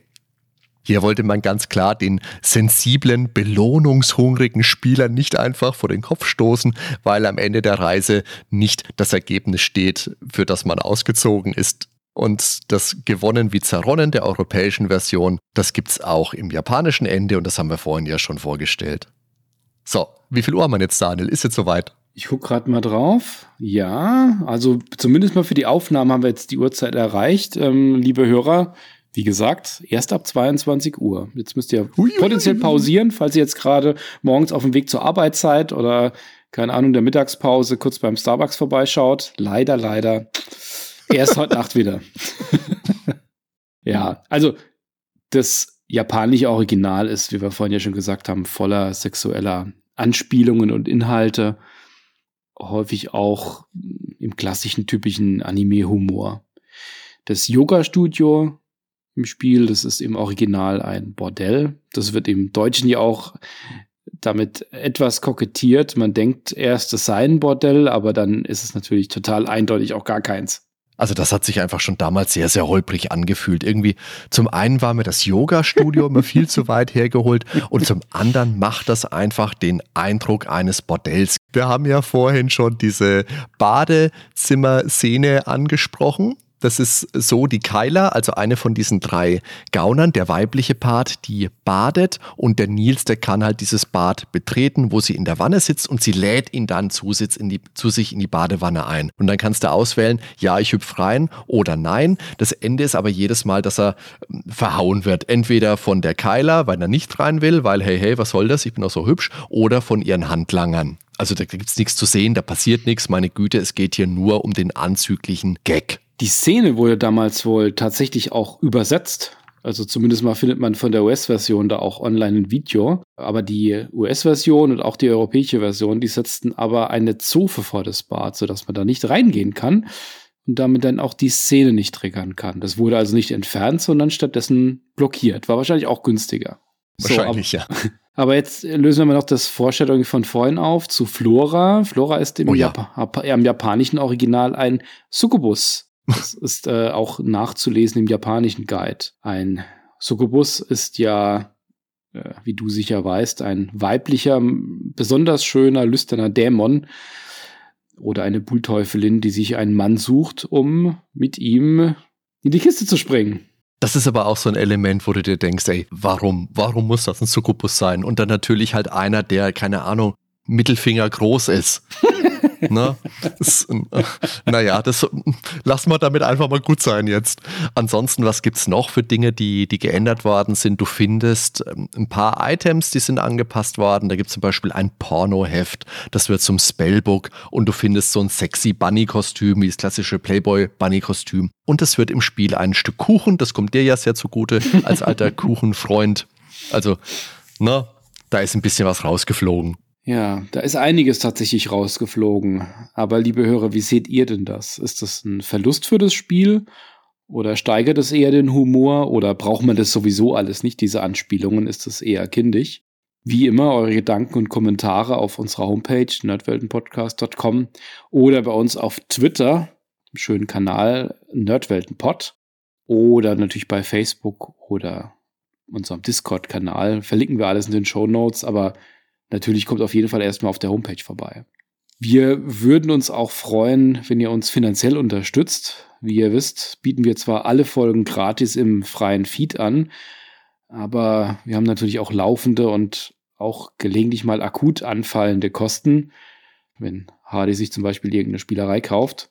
Das geht via Patreon, Steady oder PayPal und auch hier findet ihr die Links in den Show Notes oder natürlich auf der wunderschönen Homepage ich bin jetzt ja total baff, Daniel, und mir fehlt jetzt auch ein bisschen, mir fehlen jetzt ein bisschen die Worte, wie ich wieder reinkomme, wie du jetzt von dem Pornoheft und dem Sexy Bunny-Kostüm zu unserem Unterstützerformat kommst. Naja, also ich lasse es einfach mal so stehen und jetzt leite ich von Porno-Cover geschickt auf das Spiele-Cover über. das war geschmeidig. Naja, also wir haben ja schon gesagt vorhin, die sind ein bisschen angepasst worden. In Europa und in den USA ist das Cover des Spiels verwestlicht worden. In Japan natürlich ein klassischer Anime-Held, große Ohren. Das wurde ja in meinem Empfinden in Mega Drive-Spielen relativ häufig gemacht. Das sind schon auch immer die Protagonisten des betreffenden Spiels dargestellt, aber wie gesagt eben nicht als Anime-Charakter, sondern eher so als die die straffen, die kantigeren westlichen Comichelden. Manchmal realistisch, manchmal im westlichen Comic-Stil orientiert oder Cartoon-Stil vielmehr aber halt angepasst. Das gab es auch in Shining Force oder in Shining in the Darkness. Da passt der Stil auch sehr, sehr gut dazu. Warum? Dazu kommen wir dann auch gleich noch, diese beiden Spiele im Speziellen. Oder Fantasy Star. Und da gibt es bestimmt auch noch viele andere Beispiele für andere Plattformen. Bei diesen Mega Drive-Spielen ist es in meinem Empfinden zumindest aber besonders auffällig.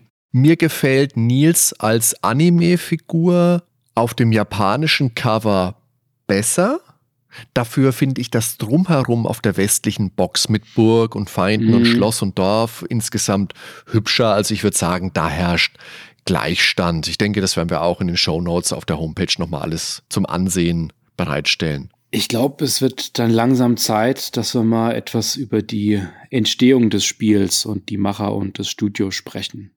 Das Spiel ist ja von Climax Entertainment und äh, ist eines der ersten Spiele tatsächlich dieses Studios. Ähm, wenn man von Climax spricht, dann muss man eigentlich immer von Ken Naito sprechen, dessen Gründer, der zuvor bei Chunsoft als Chefentwickler unterwegs war und an den bekannten Dragon Warrior Spielen, nämlich dem dritten und dem vierten Teil. Die kamen 88 und 1990 raus, bis er eben seinen eigenen Weg ging und Climax gründete. Climax wurde früh bekannt durch die Shining-Reihe, die bereits ein Jahr nach Bestehen mit Shining in the Darkness startete.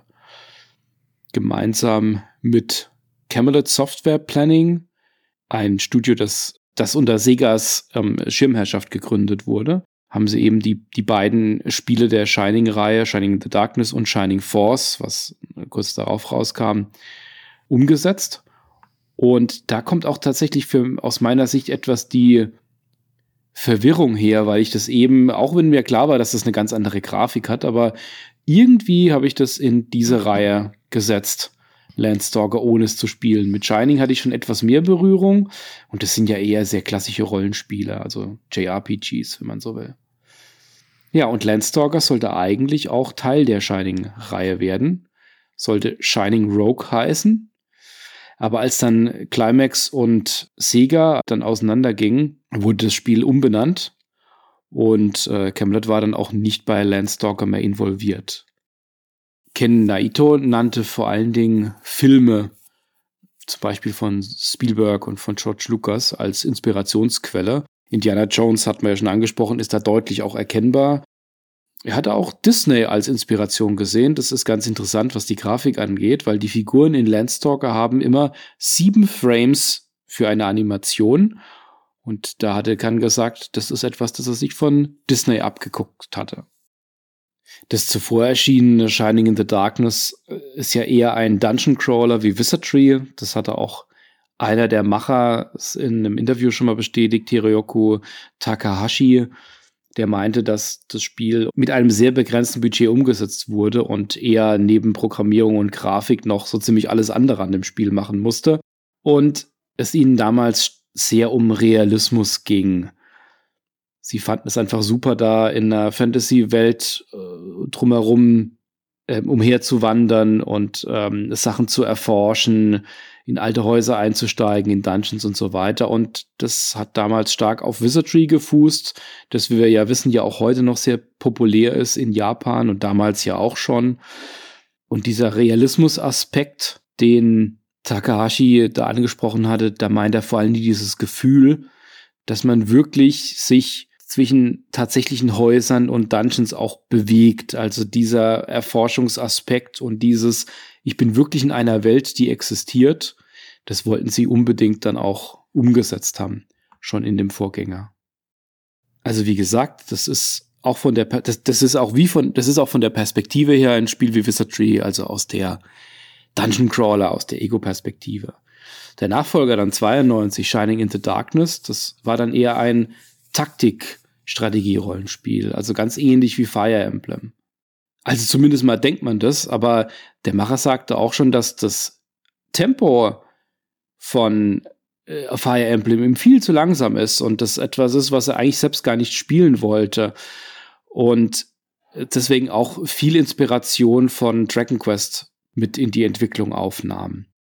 Es gab damals, obwohl Shining in the Darkness ein sehr populäres Spiel war, wiederum ein sehr geringes Budget nur für Shining Force von Sega, was natürlich äh, einige Probleme da auch wiederum mit sich brachte und sicherlich dann auch im weiteren Verlauf, wenn wir dann Richtung Landstalker gucken, ein, ein Grund war, weswegen es da die Wege dann auch auseinandergingen.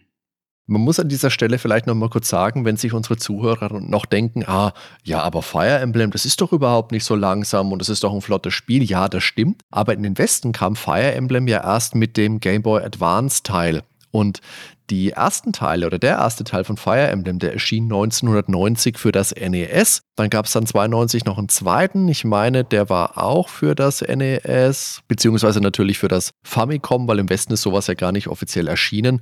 Und dann erst später gab es wirklich Super Nintendo-Teile, die auch nicht in den Westen kamen. Aber dieses erste NES-Spiel, das ist schon noch ein bisschen zäh. Das muss man schon sagen. Da gab es ja später, glaube ich, auch ein Remake für den, für den DS. Aber trotzdem, Landstalker war dann ein Spiel, das sehr gut ankam und es war im Erscheinungsjahr laut Thorsten Oppermann wohl das am bestverkaufte Mega Drive-Spiel in Deutschland. Und Thorsten Oppermann, für diejenigen, die es nicht wissen, der war 1992 eben Product Manager von Sega. Und die Leute, die haben das Spiel gekauft, hatten Spaß damit und es war auch ein sehr umfangreiches Spiel. Umfangreich kann man wirklich sagen. Die Spielzeit bei ähm, How Long to Beat wird durchschnittlich etwa für 18,5 Stunden für Main Quest inklusive der Extras für komplette 24 Stunden angesetzt. Da bekommt man schon was für sein Geld geboten, muss man sagen. Geld ist ein gutes Stichwort, weil in der deutschen Übersetzung sammelst du ja kein, äh, sammelst du ja Taler ein. Also die klassische, klassische alte Währung. Nett ist aber, beziehungsweise auffällig ist aber, dass neben dem Betrag, den du hast, immer noch das G für Gold steht in der Anzeige. Also das hätte ich wahrscheinlich eher mit dem klassisch abgedroschenen Gold übersetzt, weil das hat mich ein bisschen irritiert jetzt beim Wiederspielen. Aber ansonsten muss man sagen, das ist eine sehr, sehr gute, sehr liebevolle deutsche Übersetzung und da haben Factor 5 ihre Finger mit im Spiel. Die ist nämlich von Anja Herzberg. Und dass es ja überhaupt eine deutsche Übersetzung gab, das ist ein gutes Stück auch einem netten Herrn namens Michael Hengst zuzuschreiben. Warum? Das erzählt uns der Michael am besten selbst. Das war ja noch zu Zeiten, das war Anfang der 90er, da haben wir ja relativ viel aus Japan auch importiert und auch japanische Originale gespielt. Und Landstalker, da hatte ich die erste Berührung, da habe ich halt wirklich das japanische Originalmodul gespielt und war da auch äh, super begeistert. Also es gab äh, von mir einen Test, ich glaube November 93 in der Powerplay. Das hat mir zu dem Zeitpunkt schon fast besser gefallen als Zelda. Und das Problem war, an einer Stelle hing ich halt fest. Und das war im Rahmen von der englischen ECDS, also diese Electronic Computer Trade Show. Da hat mich der Thorsten Opperband, der war damals noch äh, bei Sega in Europe also in Hamburg sozusagen, bei der Hamburger Dependance, hat er mich vorgestellt dem japanischen Chef von Sieger in Europa. Und äh, der äh, war so völlig hin und weg. Ne? Also der hat gedacht, wie kommt so ein Weißbrot, also Entschuldigung, so ein Gaijin dazu, ein japanisches Spiel zu spielen und äh, das noch cool zu finden und äh, fand das also faszinierend, dass ich habe ich kann kein Japanisch, aber ich finde das Spiel geil und ich hänge halt an dieser einen Stelle fest. Und ich habe gesagt, ich finde das Spiel so gut, warum bringt ihr das eigentlich nicht nach Europa oder nach Deutschland meinetwegen? Und ähm, ein paar, ja, ein paar Wochen nach der Messe hatte ich dann Post aus Japan. Und da war drin ein original japanisches Lösungsbuch zu Landstalker von dem besagten ja, Chef äh, von Sega. Und tatsächlich, ich habe dann wirklich gefunden, woran es gelegen ist. Und dann konnte dann weiterspielen und habe dann auch durchgespielt. Und ich äh, habe dann Thorsten relativ lange genervt.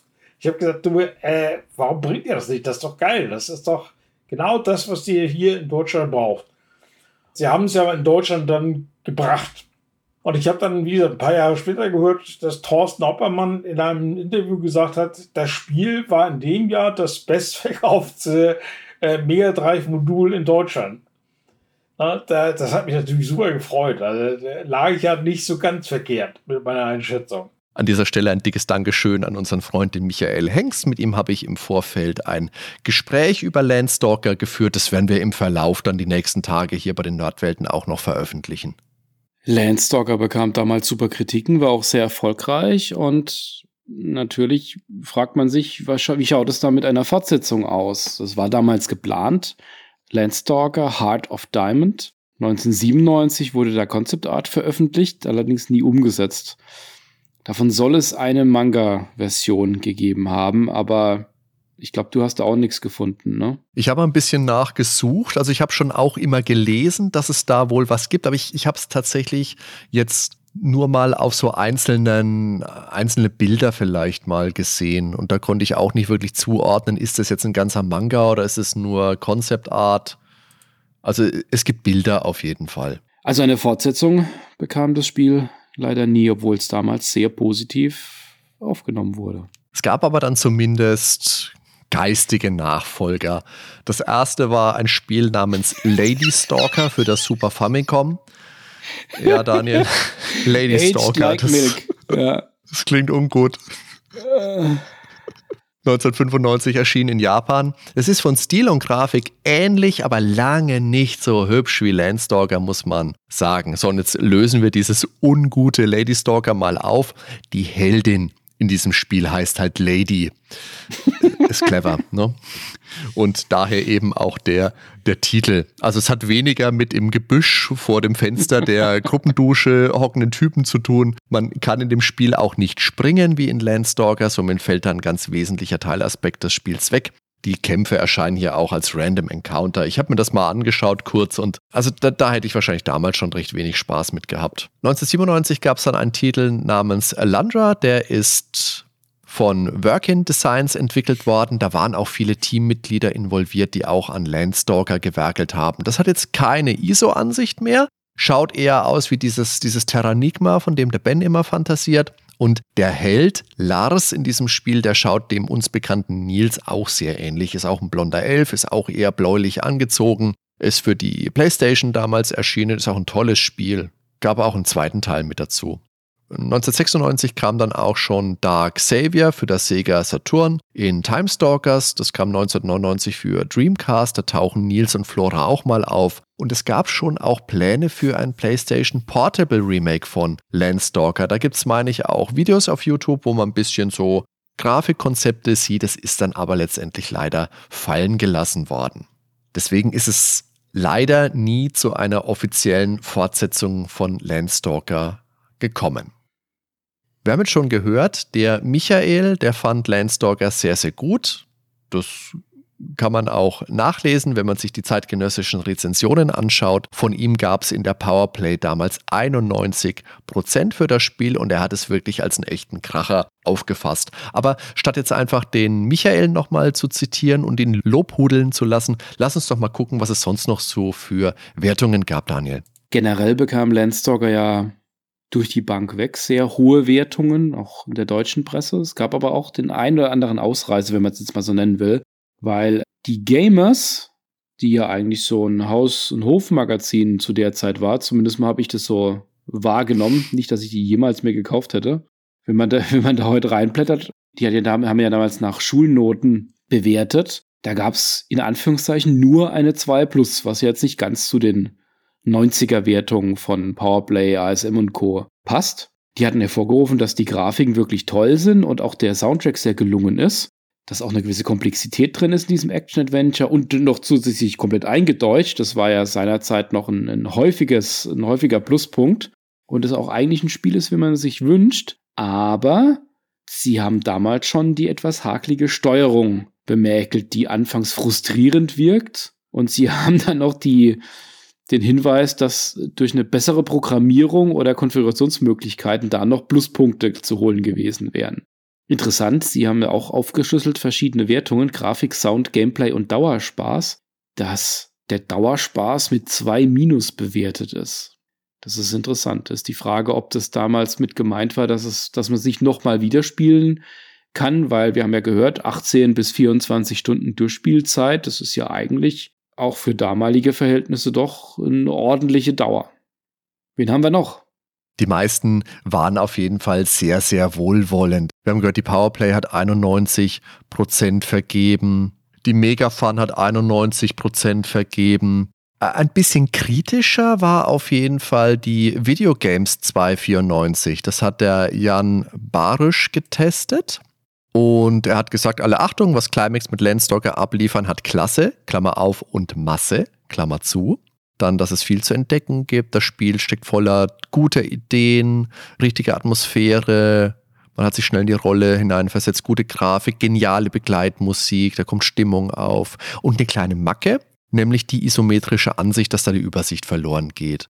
Dann das mit dem, mit dem Springen, mit dem Fehltritt, Bildschirme wiederholen. Die Steuerung leidet etwas unter der Isometrie.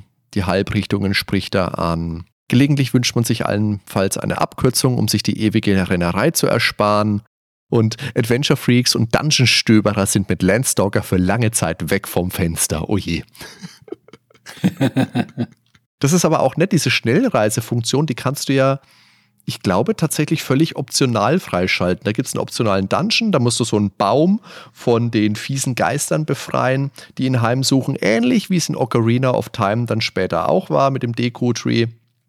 Also man kennt da schon immer mal ein bisschen die Parallelen zwischen den beiden Spielen und dann kannst du dann eben zwischen zwei fixen Bäumen immer hin und her reisen. Also das sind verschiedene Bäume verteilt, sagen wir mal 16 Stück auf der Insel und du kannst dann immer von einem zum anderen von A nach B oder von B nach A zurück. Zwei sind sich da immer fix zugewiesen. So kann man sich da Wege verkürzen. Jetzt aber zurück zum Test, weil er vergibt hier die Grafikwertung von 71 Prozent, genauso wie Musik finde ich beides ein bisschen wenig. Soundeffekte 69, gut wegen mir. Es ist die US-Version, die er getestet hat. Und das ist jetzt eine Parallele zu Super Metroid. Das ist ja damals auch in der Videogames getestet worden, war auch ein Import-Test. Und beide Spiele haben in der Videogames 80% bekommen.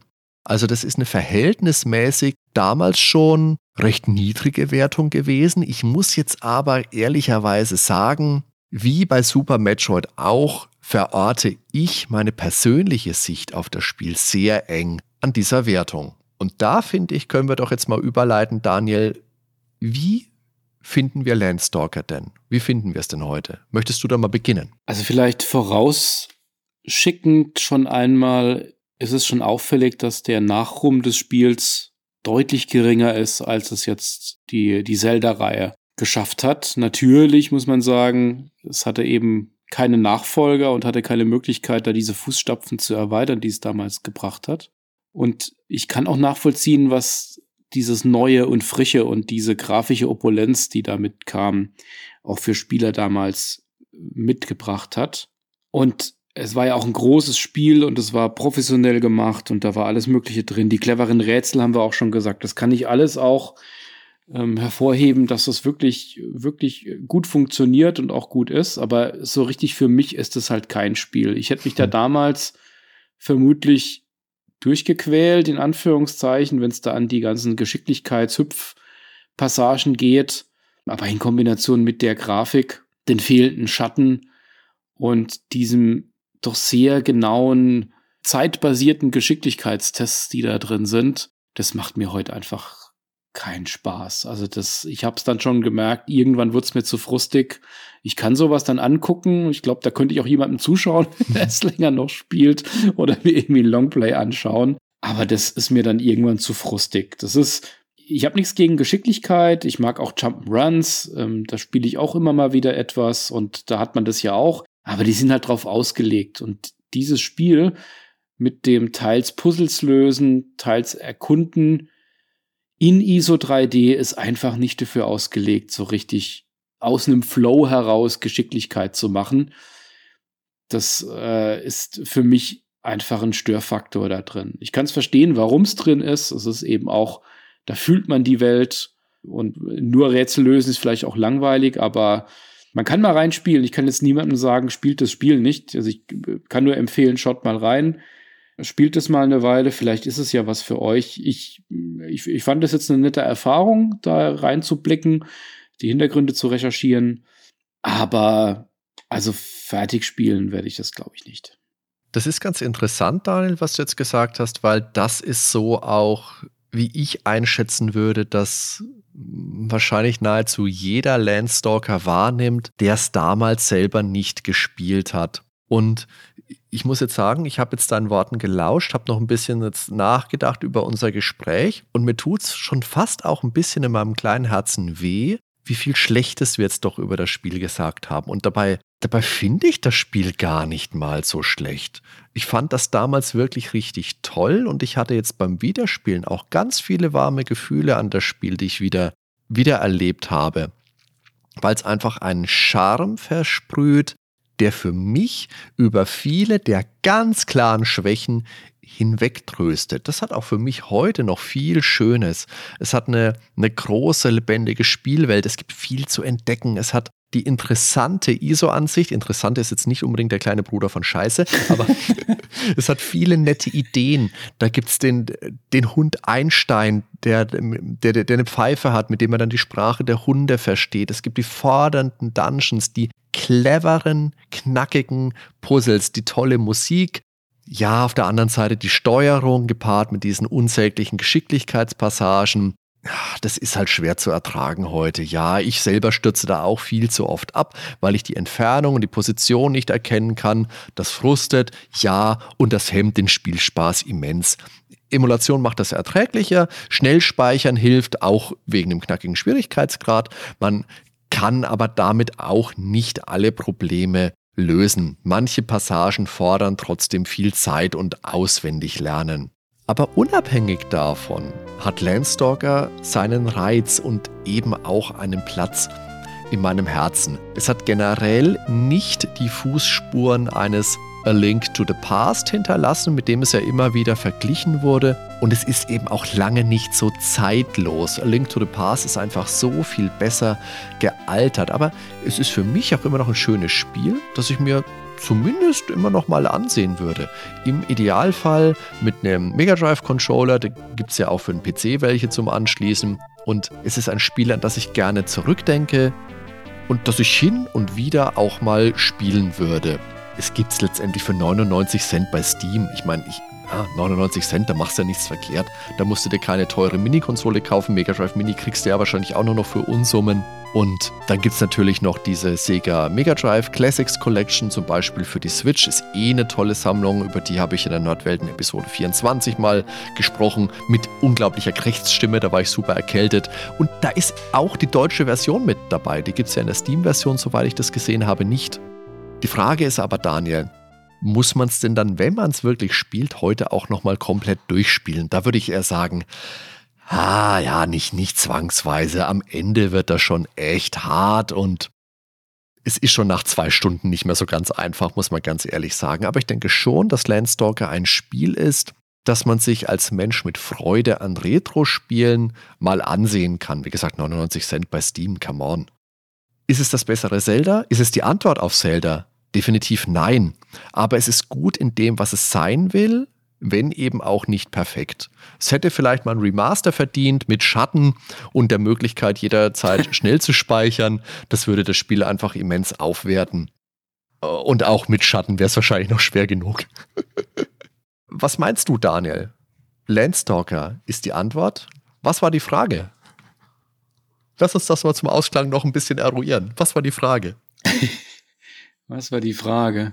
Wie könnte ein Zelda in 3D ausschauen, wenn wir noch kein wirkliches 3D haben? Ich glaube, das ist, das ist so die Frage. Ich glaube auch. Die Frage wäre dann, wie können wir für unsere Sega-Fans ein eigenständiges Action-Adventure bringen, das einen ordentlichen Twist hat. Also es gab ja für das Master System auch dieses Golden X Warrior, wo jeder klar erkannt hat, okay, das ist einfach ein, ein Abklatsch von Zelda, es ist ein gutes Spiel, aber da mangelt es einfach an der Eigenständigkeit. Und Landstalker ist einfach ein Spiel, das frische Elemente mit reinbringt. Ich glaube, man kann wenn das jemand anspielen will, schon nochmal mitgeben, es ist natürlich sehr zugänglich. Es ist nicht so, dass man da ein altes äh, Goldbox-Spiel erstmal verstehen muss, wie man da Sachen auswürfelt und sich bewegt. Das ist natürlich schon ein Spiel, das einfach mit einem Gamepad funktioniert und ohne dass man irgendwas weiß, einfach drauf losspielen kann. Das, diese Hürde, die ist sehr gering. Deswegen da einfach mal 90 Cent zu investieren und mal ein, zwei Stunden reinzuspielen, dann kann man sich aber noch überlegen, was man weitermacht. Liebe Zuhörer, liebe Zuhörerinnen, was denkt ihr? Habt ihr Landstalker damals gespielt oder habt ihr jetzt vielleicht Lust bekommen, trotz der ganzen negativen Sachen, die wir jetzt vielleicht auch gesagt haben, oder seid ihr jetzt endgültig bedient? Wie waren eure Erfahrungen vielleicht mit dem Spiel? Wie hat euch die Folge generell gefallen? Wie immer gilt und auch diesmal ganz besonders, eure Meinung ist uns wichtig, also schreibt uns. Denkt auch bitte dran, uns den einen oder anderen Like dazulassen. Und wir freuen uns natürlich auch wieder sehr über positive Bewertungen auf Apple Podcasts, falls ihr uns da hört. Jo, so viel zu Landstalker. Ich sage vielen Dank fürs Zuhören. Vielen Dank, Daniel, für das Gespräch, wie immer. Es hat viel Spaß gemacht und bis zum nächsten Mal. Ciao. Nächstes Mal wieder Amiga. Ciao zusammen. War das eine Drohung? Verdammt. Tschüssi. Ciao.